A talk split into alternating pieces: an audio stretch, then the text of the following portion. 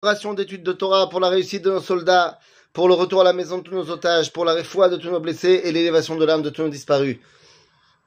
Les amis, aujourd'hui, on va étudier un truc qui est en rapport avec demain. Ouais. Aujourd'hui, on est le 20 qui se lève, ça veut dire que demain, on est le 21 qui se lève. Oh oui, grand ridouche. Sauf que, eh bien, le 21 qui se lève est un jour très important. Vous vous rappelez, on avait étudié quand on est passé sur le mois de Kislev, on avait parlé des journées particulières qui étaient des jours de joie, des jours de fête en plus que les fêtes qu'on connaît nous, qui sont marquées dans le livre Megillat Ta'anit. Et ne sont restées aujourd'hui de Megillat Ta'anit que les journées de Hanouka et de Purim. Mais en fait, il y avait plein d'autres fêtes. Et parmi ces autres fêtes, eh bien, il y a la fête de demain le 21 qui se lève, qui est aussi un jour de fête. Mais alors, qu'est-ce qui symbolise? C'est quoi ce 21 qui se lève? Eh bien, les amis, on avait vu la dernière fois que c'était euh, la journée où on avait enlevé les statues de l'intérieur du Beth Amikdash. Eh bien non, là ici, le 21 qui se lève, c'est la bande-annonce, si vous voulez, de Hanouka. C'est le tout début de notre relation avec la Grèce. Et ça aurait été pas trop mal de ne pas oublier cette première rencontre. Le 21 qui se lève, c'est le jour où, eh bien, la Xéra a été retournée. Je ne parle pas du tout de la Xéra d'Antiochus. Non, non, non. Je parle de l'année moins 330. Lorsque Alexandre le Grand arrive en Israël. Eh bien, à ce moment-là, les Shomronim, les Koutim, ceux qui habitent dans le nord, dans la Samarie d'aujourd'hui, eh bien, viennent voir Alexandre et lui disent, euh, les Juifs, ils sont pas bien pour toi, ils t'aiment pas, machin, va détruire leur temple à Jérusalem. Et lui, Alexandre, il connaît pas. Il vient d'arriver. Il euh, bonjour, bonjour, qui êtes-vous?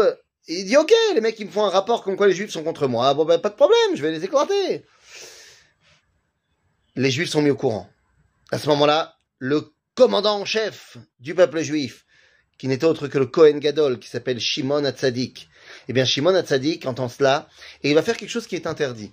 Il va sortir du Beth Amikdash avec ses habits de Kohen Gadol. Normalement, il n'a pas le droit de sortir du Beth Amikdash avec ses habits de Kohen Gadol, mais et la Lachem et Là, l'époque le demande, et donc il sort avec ses habits d'apparat et il va jusqu'à Antipatris, au nord de la Samarie. Et là-bas, il va rencontrer l'armée d'Alexandre. Et il se fait arrêter tout de suite. Qu'est-ce qui se passe? Il n'est pas tout seul, il est avec un, groupe de juifs. Il dit, mais qui êtes-vous? Eh bien, nous sommes les juifs, dit-il, et nous sommes venus accueillir le grand roi. Bon, bah, ok, pourquoi pas. Et donc, Alexandre les accueille. Et au moment où il voit Shimon Hatzadik, nous dit la Megillat Ta'anit, il se prosterne devant lui. Il descend de son cheval bucifal et il se prosterne devant lui. Et là, tous les généraux grecs lui disent, mais pourquoi tu te prosternes devant un petit juif? Il dit, mais vous vous rendez pas compte? Depuis qu'on a commencé les guerres macédoniennes et qu'on est parti contre les Perses, machin, à chaque fois, la veille du combat, je vois dans mes rêves une, un visage qui me bénit et grâce à lui on gagne les guerres. Et là maintenant je vois que c'est lui. Évidemment que je me procède devant lui. Et là, Shimon Hatzadik lui dit, écoute, oh, nous on continue à prier pour toi, pas de problème, mais ce qu'on t'a dit, euh, ce que les Koutis m'ont dit, les Chambronis m'ont dit sur nous, c'est complètement faux. Au contraire, nous on te respecte et on est prêt à t'accueillir à Jérusalem et tout ça. Et je pense qu'il faut, euh, voilà, la Shonara c'est pas bien et la volonté de détruire les Juifs encore moins. Donc, on va leur faire à l'envers et on va détruire leur temple à eux. Et Alexandre dit, bah évidemment, évidemment, mais bien sûr. Il n'y a pas de problème. Et donc le 21 qui se lève, c'est le jour où Alexandre va aller détruire le temple des Shomronim sur le mont Gerizim et ne va pas détruire le temple de Jérusalem et va laisser Shimon Hatzadik continuer à officier au Beth Amikdash, Besimcha, Uvtuv Levav. C'est la première rencontre avec la Grèce dans laquelle nous sortons victorieux. Pourquoi? Parce qu'on se présente avec nos habits de Kohen Gadol, parce qu'on se présente avec notre identité juive, parce qu'on ne vient pas du tout essayer de plaire aux Grecs en se gréquisant, mais bien au contraire, alors que c'était interdit. Parce que l'identité du Kohen Gadol, c'est l'essence même de l'intérieur du Kohen, du Kodesh l'intérieur du, du Beth Amikdash. Mais lorsqu'il s'agit d'aller prôner l'identité d'Israël, eh bien, à ce moment-là, eh bien, on sort du Beth Amikdash avec ses habits de Cohen et on porte son identité juive haut et fort devant, au devant des nations.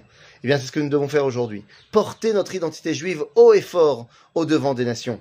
Comme je l'ai déjà dit souvent depuis le début de la guerre, nos soldats sont des Kohanim. Nos soldats sont les Kohanim en uniforme de Keuna. Quand un soldat il revêt ses madim, son uniforme, il devient Kohen, il devient pour le peuple juif tout entier.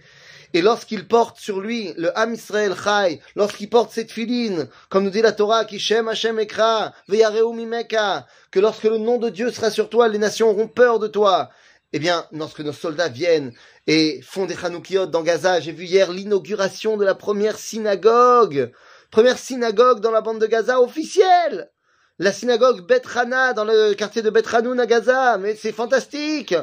Lorsqu'on porte notre identité, eh bien, finalement, le monde nous reconnaît et nous accepte. À bientôt, les amis.